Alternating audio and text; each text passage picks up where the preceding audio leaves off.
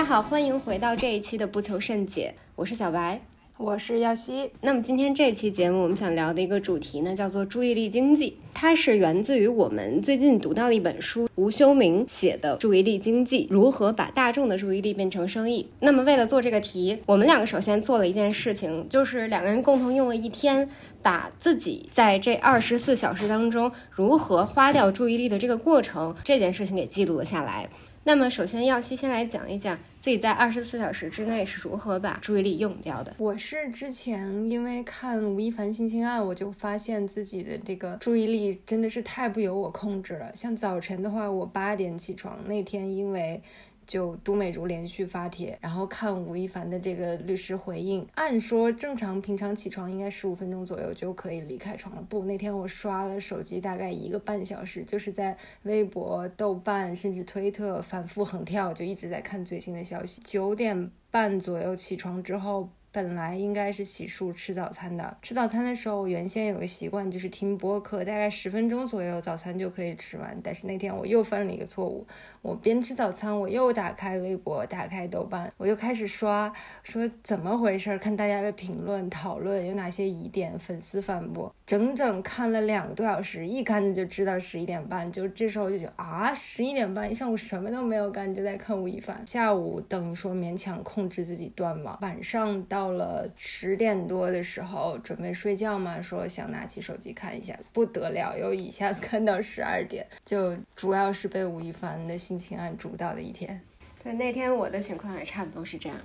然后我选择了记自己的，就是在最近吧，就这一两天当中的一个一个日程记录，就是首先。我从八月十二号那一天开始尝试这个行为，就比如说八月十二号的下午左右，下午四点的时候，我开始看到这个陈露和霍尊的聊天记录，吃瓜，然后心里就特别生气，骂渣男，然后就真的非常生气。然后大家看了一会儿吧，然后然后也跟你差不多，然后我就跑到了豆瓣，然后又又在微博之间来回看，然后看还有什么跟这种渣男类似的渣男，把他们就是都挖掘出来。然后在这个又过了一个小时，然后我就去刷麦麦。然后去看这个阿里事件的这个最新进展，以及麦麦上有什么呃知情人吧去发的一些消息，因为那几天刚好是他们这两个事情都赶到一起了嘛。然后这个十七点多吧，就是五点多的时候，我还看了一篇文章，叫做那些断网的人怎么样。然后后来说，嗯，他们其实过得也不怎么样，就是嗯，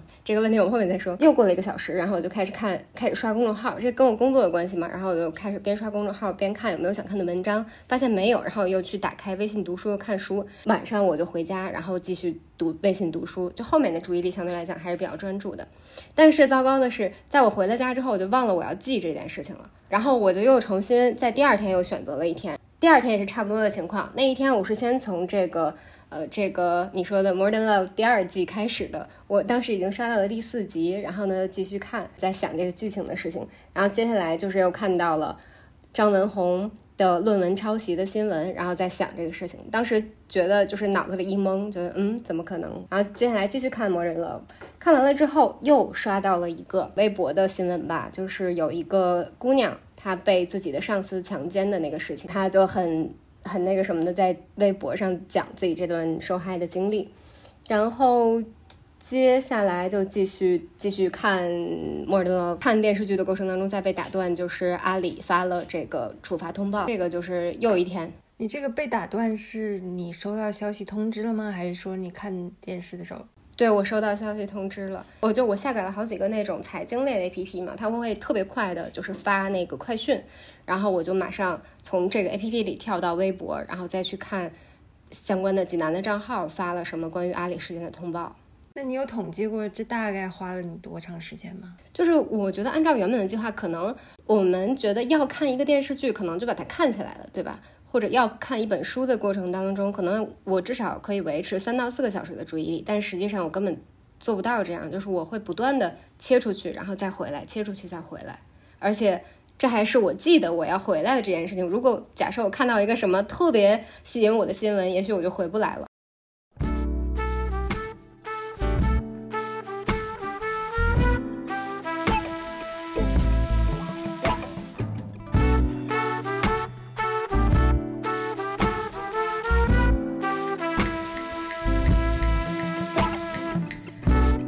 那这个其实就是我们两个自己的一个亲身经历吧。但其实呢，这种亲身经历，我觉得对于很多收音机前的听众朋友来讲，可能应该也是一种通性，就是我我我觉得我们两个应该这种。花掉注意力的方式是有代表性的。其实我们所有人都面临着一个这样的问题，就是可能我们的注意力会时不时的被他勾去，时不时的又被被 A 勾去，时不时的又被 B 勾去。就我们的注意力在不断的去切换到不同的事情当中，然后我们就丧失了一种所谓的长期保持注意力的一个一个能力，或者说一种习惯。所以呢，这个也就是我们今天为什么想聊这个主题的一个原因吧。就是我们来看一看注意力经济究竟是怎么一回事。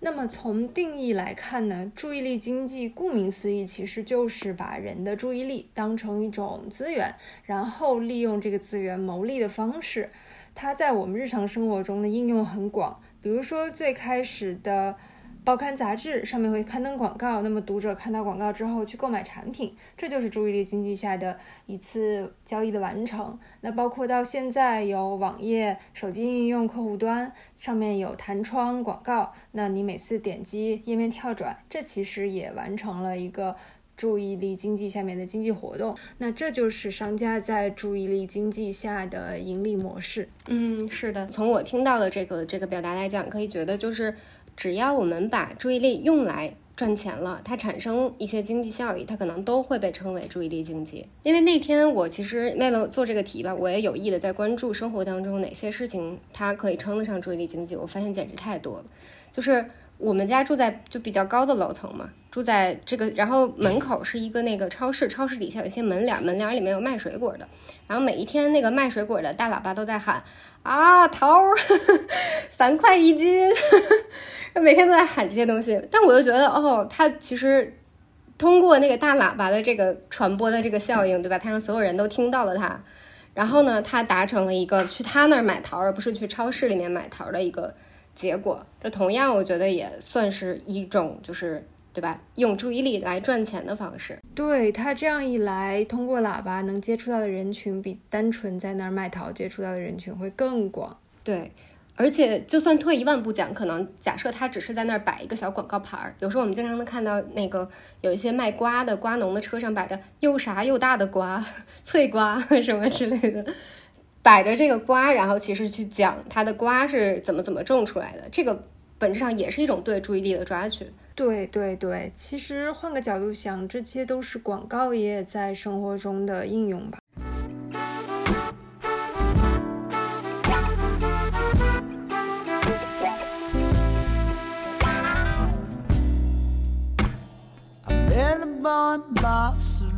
其实我们整个受制于这种注意力很泛滥，或者说很难集中于注意力的这种所谓的注意力危机，它不是一个偶然现象。这种现象呢，在西方它有个词叫做分心人，用到了这个分心人的那个那个那个形那个词语吧，其实可以说非常的专业，它叫 Homo distractus，它指的是注意力持续时间更短，然后呢不由。自主的查看各种设备的人类群体，非常学术的、具有进化意义的一个词。然后刚才耀西提到了这个呃广告业，的确就是注意力在广告业当中得到了一个非常完善的以及非常辉煌的、非常全面的一个应用。但是大家可能不知道的是，就其实商业广告算不上是一个就所谓的最会运用人类注意力的一个东西。那真正的这个商业广告的灵感是哪里来的呢？它来自于英国的在一战当中的征兵的宣传。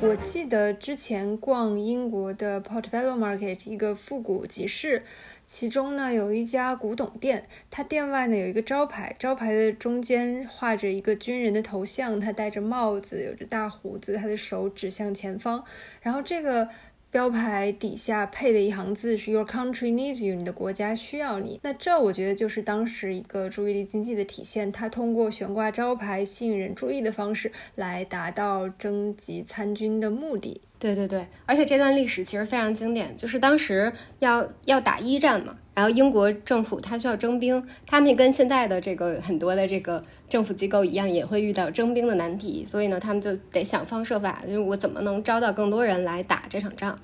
他们当时说是要招一百万人，所以其实是非常大的一个军队规模。然后呢，英国政府就非常有开创性的把他们设立了一个征兵委员会。然后呢，这个征兵委委员会的主要职责就是来进行长期的。一个信息的宣传推广，比如说从一九一四年的时候，就有当时英国各地就开始有各种各样的这个呃战争海报啊，来吸引大家呃来为国效力啊，然后这样你就变成英雄啦，什么什么的。你刚刚提到的那个就是呃你的国家需要你的这个海报，其实当时是被人们认为是在每一个地方都能看到的一个海报。然后人们说这个海报的一个独特之处是，就是无论你在这个画面的哪个方向。那个将军名叫 Kitchener 将军，他都会用一只大的出奇的手指着你说：“你的国家需要你。”唤起这种个人的参与感。对对对，而且他们做的这个宣，就这个征兵委员会做的这个宣传行为还不止于此，就他们当时还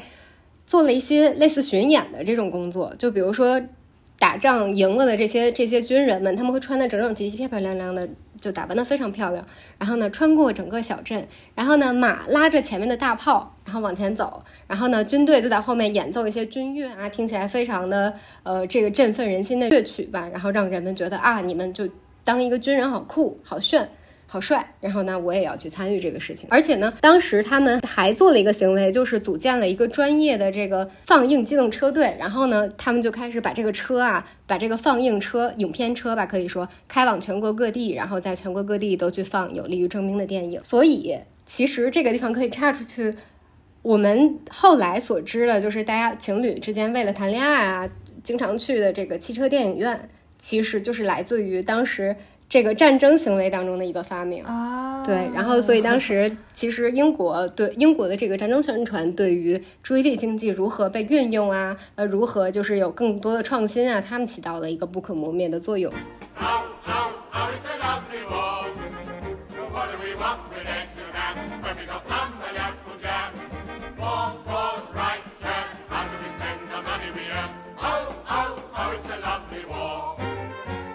是我现在听到这儿，我有一个问题，就是当时是国家为于出于保护自身的需要征集人们去参军，并不完全是一个商业行为。既然我们谈到注意力经济的话，那我们其实是更多的关注于他商人是如何从中牟利。那你可以给大家讲一下他是怎么从军用变为商用的吗？对，就是其实英国因为这个事情发生在一战的时候，一战我们知道是。一九一一九一几年的这个这个时间阶段，但其实注意力经济整个这个模式被开创，就现在大家公认的一个开创时间，还还不是在这个这个时间段，而是在更早，它是在一八三三年。当时呢就不出，就是不超出我们预期，就是世界上有一些报纸，当时这个报纸啊，对于很多人来讲，其实是一个蛮昂贵的一个东西，就是它只能就是比如说只能是。比较有学识，同时比较有钱的人，他能买得起的一个东西。因为当时报纸的定价以及印刷业不够发达，都决定了它的这个特性。然后呢，当时在纽约就有一个年轻人，他特别的聪明，然后特别的突发奇想，他要想到一个方式，那我能不能说，呃，就是我去做这么一家报纸，但是我的报纸是以非常低的价格来出售的。比如说当时的呃城里面的大多数的报纸可能是六美分，然后呢。这个年轻人啊，他叫本杰明大，他的一个创想就是，那我用一美分的价格来卖这个报纸，那会怎么样？就很有竞争力。是的，是的，他会提供一个非常吸引人的价格。那他怎么去做这件事儿呢？他就想出了一个很奇妙的模式。他说，我先把这个报纸卖出去，对吧？特别便宜，甚至这个便宜的价格可能是低于我的这个。呃，成本价的，也，就是说我可能每卖一份报纸，我是赔钱的，但是我有一个什么好处，就是所有人都会来买我的报纸，就是那些之前看不起报纸的人，现在都会来买我的报纸，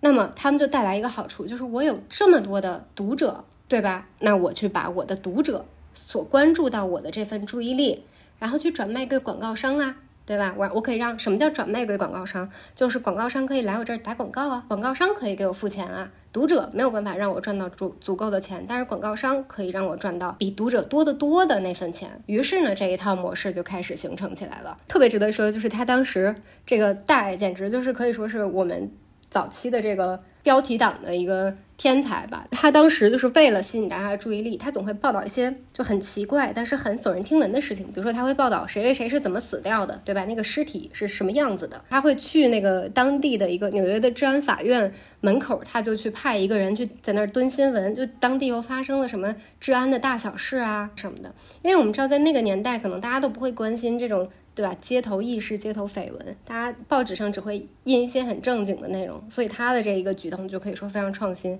所以大家都喜欢，呃，来看这个他写的这种满足大家的八卦。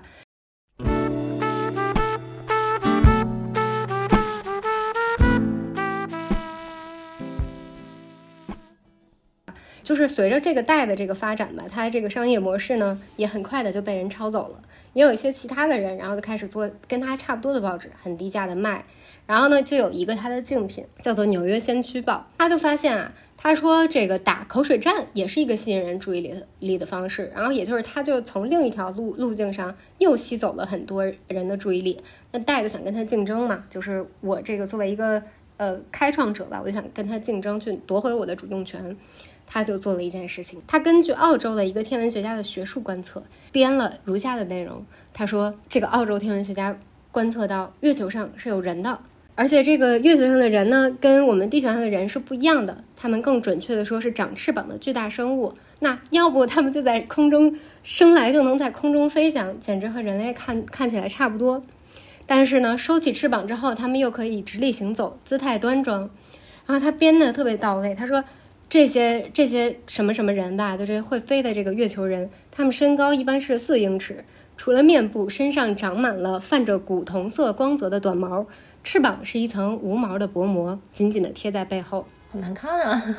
对，然后最关键的是，他给这些。这些会飞的，他编出来，他完全是想象当中的人，然后起了一个，也是一个非常术语化的名字。他说，从科学意义上来说，我们称它为蝙蝠人或者人形蝙蝠。他们毫无疑问是单纯而快乐的生物，只不过有些他们认为有趣的事情，并不符合我们地球人的认认知。感觉就是一本正经的在写小说啊，对，一本正经讲胡话。那从此呢，因为他对后来，其实我们就可以觉得说。那这个事情可以说是也是一个里程碑的举动，因为从这一天开始，新闻业正式抛弃了它的道德准则。这个事情也是帮大取得一个巨大成功的一个方式。所以最早呢，这个是注意力经济，称之为经济的一个原因，以至于到后来，其实英国政府的那个行为吧，只能说是借鉴了戴的这种模式，但它其实并没有拿来赚钱。那说完了报刊杂志，其实现在可以快进到广播和电影。我记得一个很著名的例子，就是二战时期的纳粹德国，他为了宣传这个反人类的主张，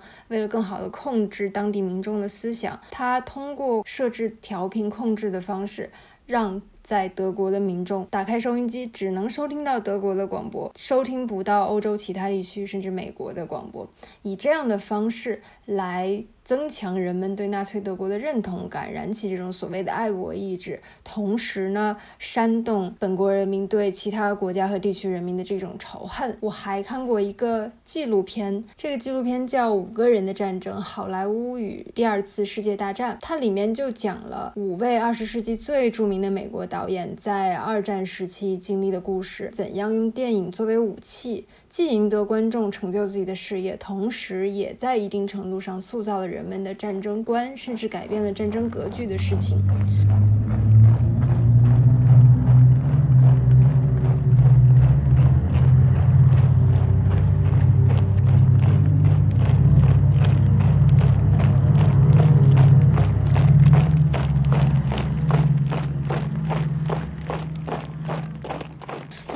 二战爆发之后的相当长的一段时间里，战火是集中在欧陆的，跟美国本土是相距甚远。所以这一时期的好莱坞电影其实还在承担着一种消遣娱乐的作用。但是呢，随着战争吃紧，这些好莱坞最有能力的导演发现，哎，他们拍的电影还不及电影前播放的那种战争新闻吸引观众。尤其是珍珠港事件的爆发，让战争成为美国民众关心的头等大事。他们回过头来发现，哎，纳粹德国竟然把电影当做一种宣传的武器，当做一种思想控制的工具。那他们也可以通过电影来燃起人们的爱国热情，发挥这样一个媒介的作用，让大家来意识到纳粹德国的可怕，同时保家卫国。我这边还有一个细节，就是当时纳粹的政治宣传部为了解决人们总是会偷偷的想听一些别的频道的节目嘛，他们就用了一个办法，他们组建了一支这个无线电巡逻队，把这些人啊，就这些巡逻小队的队员啊，安排到每一个社区或者公寓。确保呢，就人们总在听的就是我们纳粹的节目。然后呢，当时的这个广播主管还特别，就是他对这个行为非常满意啊。他说，我们这种行为呢，这个这个巡逻队啊，是创造了这个广播和听众之间的人为接触。然后呢，后来也出现过一些，就是如果有人胆敢获取其他消息的话，我们就举报你。所以其实可能可以看出来，不论是在商业行为还是国家行为中，人们的注意力都是一个非常重要的环节。对，而且我们其实越越聊越会发现，注意力其实已经不仅仅就是可能我们脑海中的那么一个东西而存在，它更多的是承担了一种人的资源的一种角色。就譬如说，我们反过来想，就是其实其他的，无论当年的这些科技企业，还是今还是如今的科技企业，如今的这些这个 A P P 也好啊，网站也好啊什么的，他们其实本质上抱有的一个想法。都是说我们如何从受众当中挖掘更多的注意力，所谓的找到更多的流量嘛？流量本身它其实就是注意力的一个同义词，所以其实注意力已经变成了它就是在无形当中变成了他们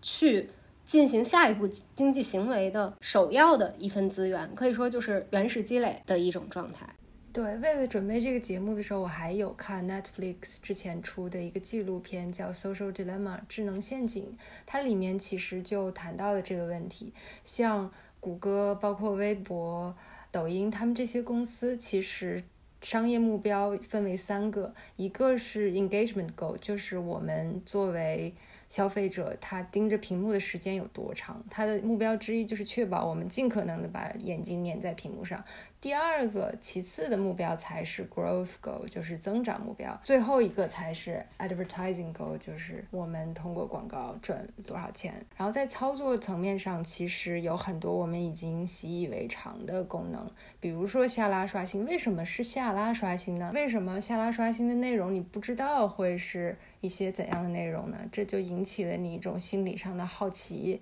你就很期待，你不断的往下滑，不断的往下滑。永远会有新的东西出来，比如说，为什么新消息提醒会有一个红色的小红点在各种 APP 角标上呢？为什么不是别的颜色？为什么它显示数字而不直接告诉你消息？这些我们现在都很常见的操作，是很多心理学家还有科技人员绞尽脑汁想出来，为了让我们上瘾，为了让我们更多的把时间和精力花在这上面而产生的结果。嗯，对，是这样的。而且其实 就就因为我是做广告嘛，然后做媒体工作的，然后在之前的工作经历当中，我记得啊，我有一段时间就是非常的，嗯，就怎么说呢？我会把上瘾，然后包括增长黑客，包括。类似的一些书目都放到我的这个对吧学习的这个工作列表里，然后去看教科书，对，就去当成自己的一种教科书。比如说上瘾，如何是上瘾？你刚刚提到的那个下拉刷新，为什么是下拉刷新？因为下拉是人在获取信息的时候最简单的一个动作。我需要用最低的成本，就是用户花出最低的成本、最低的代价，然后就查到新消息的这个过程，本质上就是他们去反复研究而得出的一个行为模式。然后你刚刚提到，就所谓的这个广告业，其实早在我们进入到今天这种就是用手机去查看世界、去联动世界的这么一个时代之前，我们更多用的是 PC 嘛？那当时 PC 采用的什么注意力经济模式是什么？比如说谷歌，谷歌当然就是今天我们都会说啊，谷歌怎么怎么赚钱，用广告赚钱。但谷歌的广告最早是怎么发展起来的？它是依靠的是就是。人们对搜索引擎的依赖，因为人们总想要去这个搜索大千世界，去看看世界上究竟还有什么就我不知道的事情，去满足好奇心。那么谷歌就做了一个创造，他说我把这些这个广告条目放在这个搜索的这个显示中间，对吧？你并不知道哪个是广告，你并不知道哪个是你要的内容，但你都会点进来看。后来我们知道，它会慢慢的开始标某一些是广告，它会标 AD。它会标哪标出哪些是赞助内容？这个就是因为大家对于这种行为实在不满嘛，就是相当于你是在我不知情的情况下去欺骗我，去获取我的注意力啊，所以这个消费者又觉得很生气，最后谷歌才又做了一些调整。我反正看完这个纪录片，感觉就是有一种啊。意识在被唤醒，就是啊，原来这样是故意的，是人为的。就为什么会有推送，会有通知？他推送通知的时候，又不是说简单明了告诉你发生了什么事，而是用比较耸人听闻、震惊这样的标题吸引你去点开。嗯，以前的话就会觉得啊，不都是这样吗？现在看完之后才觉得啊，这都是有意为之的。对，你刚刚提到就是。就是他们会让你点开，就点开这个过程本身也非常重要。比如说各大 APP 它会它都会有一个功能叫做签到功能，对吧？你连续登录多少天，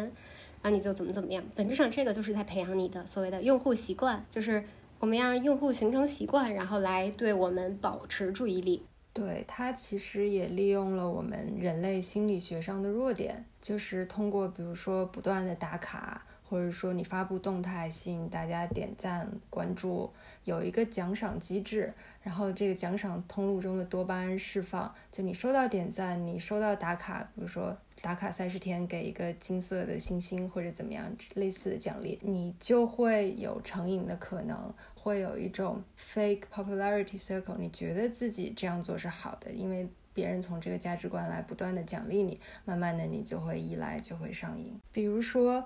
呃，Facebook 刚开始出推出点赞按钮的时候。它的设计师其实是觉得人人传播爱，人人播撒爱，大家都来点赞，来弘扬正能量，类似是这样的心理。结果不曾想，它推出之后，大家反而因为点赞变得更焦虑。为什么我发这张照片没有人点赞，他发那张照片就有人点赞？是我不够瘦不够美吗？就会引起很多我们现在很常见的心理危机，比如说网红他因为整容产生了悲剧的后果，这其实就是因为在网络世界感受的焦虑太。多了，影响了他自己对正常真实情况的判断。嗯，是因为他在网络当中，他对注意力的关注就已经延伸到他正常的生活当中，就可以说他日常生活当中大部分的行为都是为了去获取网络上那些注意力的。所以从这个意义上看，可能注意力远比我们想象的要就更深刻的影响到我们的生活。然后你刚刚这个 Facebook 是一个例子。然后呢，还有一个这个在我们的这个科技发展史上非常里程碑式的一个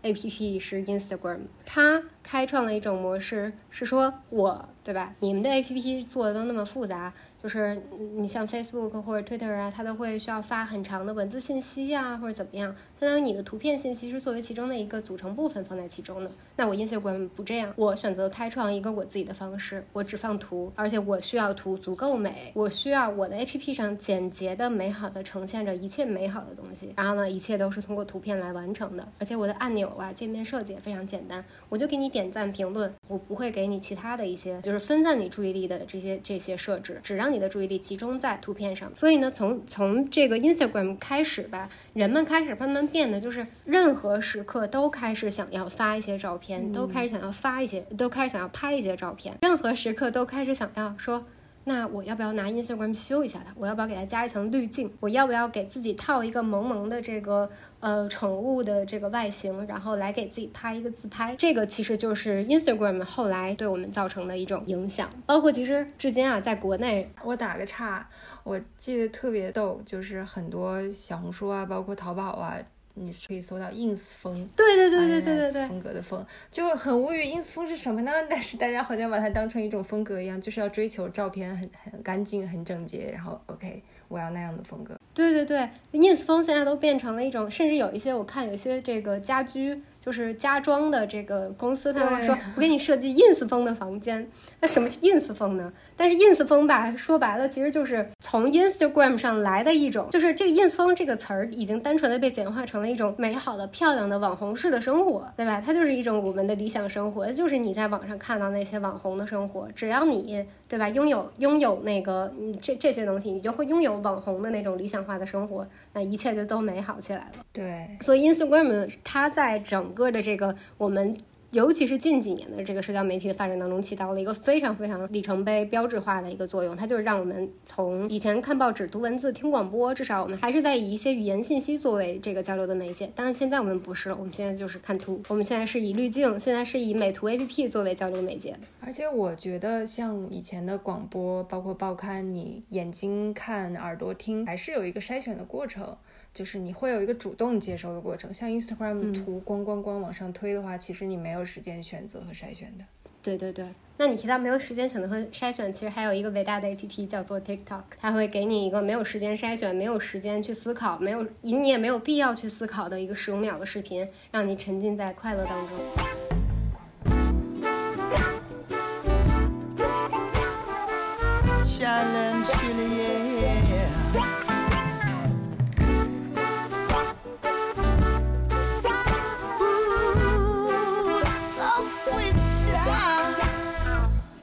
还可以谈到的一个问题就是，如此多的这种注意力的一个消耗行为，或者外界他们总想从我们这儿拿走注意力的这个行为，究竟给我们的生活带来一个什么样的影响呢？我觉得它可以一分为二的谈，它当然有好的方面，比如说现在很多人通过直播、通过当网红的方式改变自己的生活，甚至有一些在农村的大哥大姐，哎，直播卖货，以这样的方式来改善家庭条件，这个何乐而不为呢？但是从我们日常的生活来讲，我觉得个人的时间被极大的侵占了。嗯，比如说我很担心的一个状况，就是像你刚才有提到的，我在看电影的过程中，我收到推送，如果新闻。足够有趣，足够爆眼球，我可能接下来的时间，与其说在看电影，不如说我还在刷手机。我该看的电影没有看完，是以这样一种潜移默化的方式来影响你的生活。你并不是真正的在为自己做决定，你只是被这些推送、被这些 APP 引导着去做他们想要你做的事情。我觉得这个是最可怕的。就是你的注意力其实是在不知不觉似乎被他人利用了，而不再归属于你自己。因为我做广告也做媒体的话，会有一个更直观的感受，就是我其实每天所工作的内容，就是在为了吸引大家的注意力，为了完成那个下单而来的这么一个一个工作行为。我的工作可以说间接的我在促进整个社会的这个金钱的流通，但是负面的是什么？负面的是。可能许多人，许多看到这个广告的人，他都要去买一个他本不需要的产品。对我想起来直播带货，买它，其实我不一定需要它，但是一说买它，好买，赶紧要抢。对对对对对，所以这个其实可能也本质上也是一个问题，就是它让我们的生活里面的这些商品啊，消费行为变得。超出了本来的需要。至于我们本来的需要可能是多少呢？可能并没有多少，但是我们却不断的在买一些杂七杂八的东西。但我想问一下，就你作为媒体行业、广告业的从业者，你深刻的意识到它背后有这些精巧的机关和设计。那你作为普通人在生活中会更有力的抵抗它的侵害吗？还是说你也控制不了自己，会不由自主的被它牵着注意力走？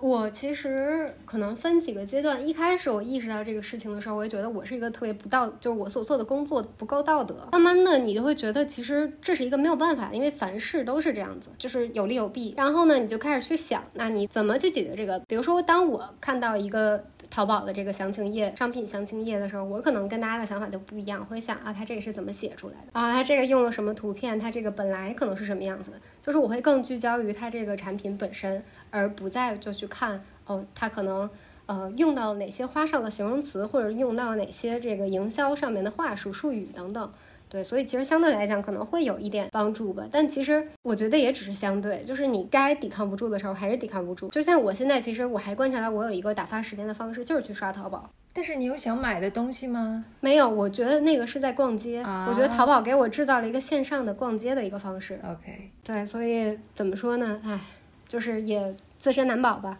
因为你提到这个，我想到了一个研究，就是人其实本身面对这些处心积虑的设计是。很难以抵抗，它本身是充满弱点的。二零一四年，《Science》杂志就刊登了一项来自 Virginia 大学的研究。这个研究是说，召集一堆志愿者，先让他们接受电击，然后单独在一个房间里自己待十五分钟，房间内什么都没有，只有一个刚才他们被电过的电击器。然后结果发现，有百分之六十七的男志愿者和百分之二十五的女志愿者，因为在房间里十五分钟太无聊了，竟然会选择主动的电自己。他们明知道被。电有多疼，但还是会这样做，就说明人可能就是忍受不了无聊，所以一定要找东西来填充这段时间。嗯，我觉得我就是会去找那个电击的百分之二十五。哎，但它里面这个男性女性比例还是蛮好玩的，我们之后可以看一看。我刚提到这种困扰，其实并不是。对吧？我一个做广告的有，在这个《注意力经济》这本书里面读到一个让我特别欣慰的细节，就是奥美的这个创始人大卫奥格威，然后他曾经说，他说啊，我对这个这个广告现在已经痛恨到了极点。他说，世间的一切美好，人性罪恶之极点，莫过于高利广告牌。所以呢，就是相传他当时还有一段时间。就是干脆就是很生气，他觉得广告业都在做一些什么事情，你们这样去拿别人的注意力，然后这样去赚钱，你们这样真的是道德的吗？所以他就有一些忍无可忍，然后他就离开了广告业一段时间，但是后来他又回来了，然后才有了后来的奥美。所以，其实如果想要保全自己的注意力，免受更多的侵害，这个不光是个人的努力，也需要从业者，也需要监管机构一起发力。比如说刚才提到的谷歌早年间，它的广告和实际的内容是混杂在一起，没有办法辨别的。那其实后来法律法规的完善，就强制要求它一定要标出来，或者说你一个搜索页面广告的数量一定要限制于多少多少个。这样的方式可能会比我们个人纯靠意志力的抵抗。会更有效一些。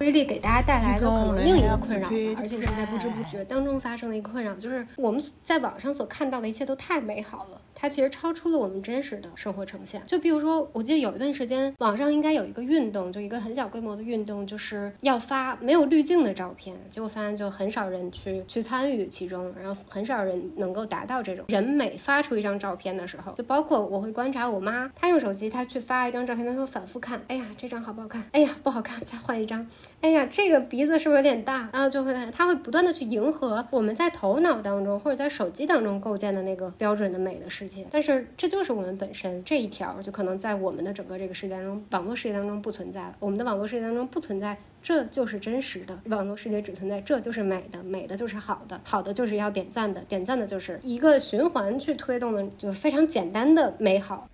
但我觉得这个现象其实有可能会变得更糟糕，因为以后的科技会越来越发达嘛。二零一三年有一个研究说，人们每天拿开手机的次数大概是一百五十次，但到了二零一六年的时候，人们每天拿起手机的次数已经变成了两千六百一十七次。就随着科技的科技的发展，人们其实是越来越上瘾的，更不用提今后一个大的发展趋势是 AR。就是家用的可穿戴的虚拟情景的这种游戏啊，或者体感，我觉得这个是势不可挡的。因为在游戏世界里，在这种虚拟的世界里，你的形象可以是千变万化，你可以胸超大、腰超细。那确实对于我们这种返璞归真、重新发现生活中的小美好，是影响会越来越大的。我的感觉吧，跟你差不多，就是我也觉得这个事情它是。不能回头的，尽管会有很多人希望他回头，对吧？我们重新来读书吧，我们重新来做一些更有价值的事情吧。但是并不会的，他只有往前走，往前走，撞到墙了，然后重新开始一轮。所以我觉得，作为个人来说，对我而言比较有效的一个防止注意力沉迷、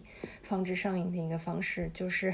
定一个长期的目标，比如说我要考试，那就你在有什么吴亦凡不知道没听说过我要学 我的考试，这样可能有一个长期的这种比较切实的目标，对我们个人来说，一方面成长很会受益，另一方面也可以免受这些社交软件的诱惑。嗯，是的。然后我觉得其实可能如果说个人一定要说要对抗它，或者说。就对个人来讲，稍微有一个好处的方式，其实就是像我们现在这样去聊它。就我们把它聊明白了，然后我们就会知道，哦，它是这样的。因为我在我们以前的认知里，这个是对我们的生活没有力量的，没有影响。但我们突然发现，它它的力量早已经潜移默化的影响到我们了。所以像我们这样把它聊出来，去看到这个事情，然后你再去想，OK，我要对它做什么？我要不要改它？我要怎么改？可能也会是一个比较好的方法。对，就不要说一直一上来就采取一个对抗它水火不容、有你没我这样的态度，要意识到有问题存在，意识到你就是容易被它诱惑的，这样采取一些办法会更好的帮助我们。而且，其实我们在对待注意力经济这件事情上，或者对待注意力被挖掘这件事情上，本身还有另一个角度可以看，就是它并不单纯是全是坏的。我最近觉得一个最鲜明的例子就是微博上现在有大量的普通人。在微博上维权。我昨天看到那个被强奸了的女孩，然后呢，她就是通过这个发消息的方式来讲，因为他的他的情况是，他的案情已经在当地的派出所被派出所的这个公职员包庇了。他的这个情况其实已经以传统的道路走不通了，所以他只能到网上求助于网络，然后让大家的注意力到我这里来看到我的需求。包括前一段时间的郑州暴雨，这个河南暴雨，大家也是通过这个凝聚注意力的方式，河南暴雨互助，对吧？让大家在这个话题下面凝聚起来，然后让越来越多的人看到这里，然后往这儿捐钱捐物，然后来援助我们。其实这本身也是注意力的另一种应用。对，但是我对这个事情看法并不是说完全的积极正面。我觉得很多时候是一种无奈之举。你走司法机关，你走道德上的谴责没用了，不得已才把这些很私人、很私密的事情拿到网上讲。前一阵时间的郑州暴雨，我觉得倒是一个很好的这个互助的体现。但是慢慢的，我觉得它好像变成了一种唯一的救援方式，就是很多人发帖之后，他要求你被看到之后赶紧删。掉，因为怕你混杂了其他的信息，大家以为你还在受难，去救你，其实你已经得救了。我觉得有这样一个额外的通道寻求帮助是好的，但不能说完全的只有这一个通道了。嗯，明白你的意思，我明白你意思。其实你是在说，一方面吧，跟郑州暴雨相关的一个事情，就是最近这个湖北它也出现暴雨了。它出现暴雨之后，很重要的一个事情，就是因为这个洪水太大了，它把当地的这个电线杆冲断了，它还冲断了一些其他的设备，导致当地断水、断电、断信号，所以人们没有办法，可能在当下最能够去跟外界产生联系的方式都没有了。然后当地的这个道路也被冲毁了，所以救援人员当时实际上是正在那天早上赶往当地的路上，但他们去不了，因为小镇里嘛，它只有那一条路，它断了就就进不去，所以他们当时可能唯一的办法就是等。什么时候哎，手机上有点信号，赶快发个求助信息，赶快向外界求一下呼救。反而在这种紧急事态面前，传统的、原始的敲着锣、拿着大喇叭，有的时候反而是最有效的方式。这个你提到这个问题，其实我觉得我们后面也可以找时间再看一看。就是我觉得这里面涉及到两方面吧，一个是农村本身它的这个小地方。小的地方本身的这个基础设施的问题，然后呢，再来就是你刚提到那个求助通道的一个问题，就是我们的确现在没有一个怎么说很权威的一个通道，然后来去把我需要的这个求助信息快速的发布到上面。之前我看有一些研究的文章，腾讯研究院，然后他们也在出一些文章，然后。去讲说，在这种情况下，在遇到这种自然灾害的情况下，人们到底应该怎么自救？现在看，可能我们用的是石墨文档、共享文档，但是我们就是只能应急，它不可以作为一个长期的。那以后我们是不是要就此推出一个 APP，然后让大家随时的去网上发消息，或者这个甚至是回归传统的这个短信的通道，然后再让大家把这个求助信息发出来等等，这些可能都是需要去解决的问题。好，那今天其实我们聊了不少关于这个注意力经济的方式，说是注意力经济，但其实更多是关于我们的注意力在今天如何被使用，然后如何被转化为其他的资源。这个问题它从最开始被发明至今吧，大概是有两百来年的历史。那这两百来年，很显然我们还并没有形成一个很好的去规范它的一个方式，就是我们的注意力究竟应该怎么被花费啊？究竟怎么去处理这个不平衡的问题？显然还是一个有待去讨论的一个事情。所以这个可能也是我们今天会感觉到比较艰难的应对这个注意力被耗散的这个过程当中的一种原因。那么正在收听的你对注意力经济持有怎样的看法呢？你是如何抵御社交媒体对自己注意力侵害的呢？你平常是如何管理自己的注意力呢？欢迎大家留言和我们交流，也可以在微博、微信平台搜索“不求甚解 Serendipity” 和我们互动。谢谢大家，拜拜。